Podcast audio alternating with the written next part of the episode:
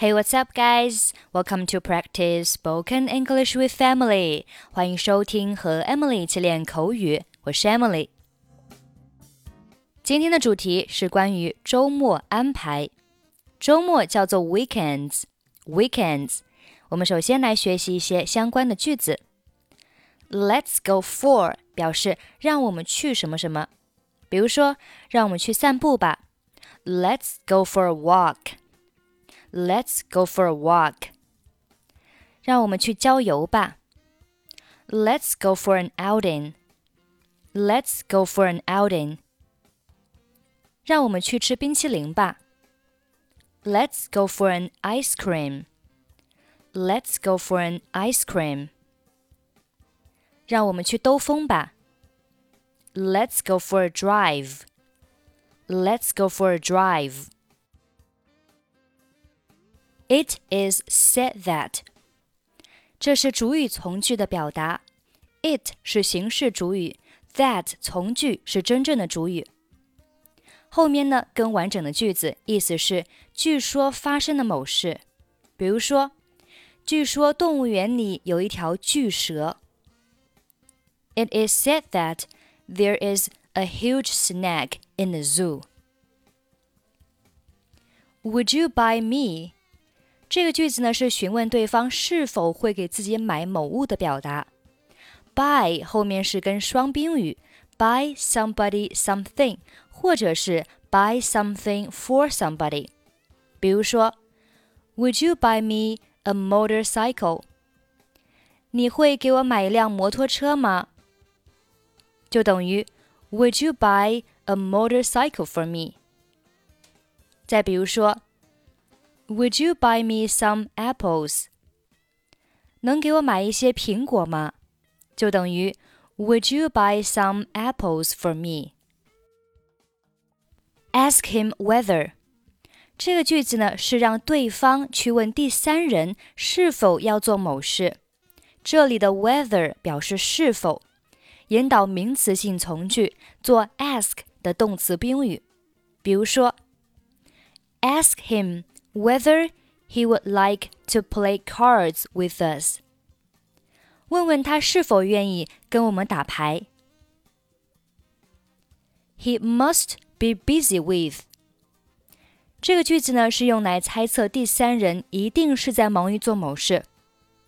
类似的表达还有 He must be busy doing something. 比如说，He must be busy with taking care of his grandpa. 他一定是忙于照顾他的爷爷。We shall go. 此句呢是将要去做某事的表达。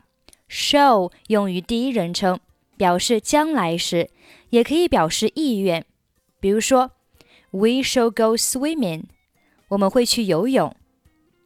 We shall go to the pleasure ground. 我们要去游乐场。OK，我们来听一下今天的对话。妈妈，明天是星期六，我们要做什么？Mom, tomorrow is Saturday. What shall we do? 我们会先去超市。We will go to the supermarket first. 太棒了！ 给我买一些巧克力和精美的玩具好吗？Terrific! Would you buy me some chocolate and a delicate toy? 当然可以。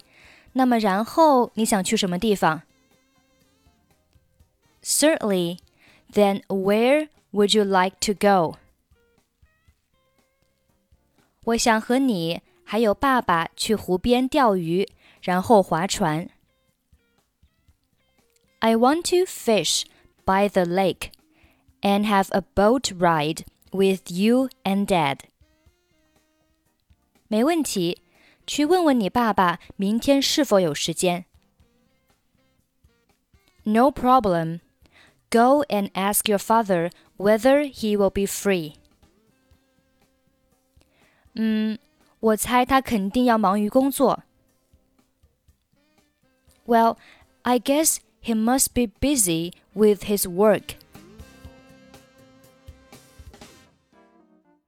Mom, tomorrow is Saturday.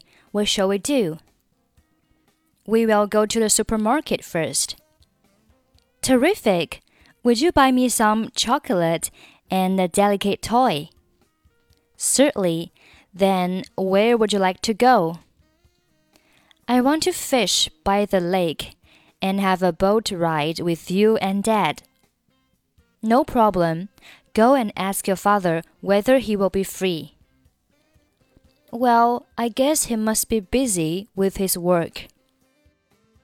Okay, that's pretty much for today. 想要参与本期节目的跟读版本以及语音打分，欢迎您关注微信公众号“英语主播 Emily”。 在公众号里回复“节目”两个字即可加入。I'm Emily. I'll see you next time. Bye bye.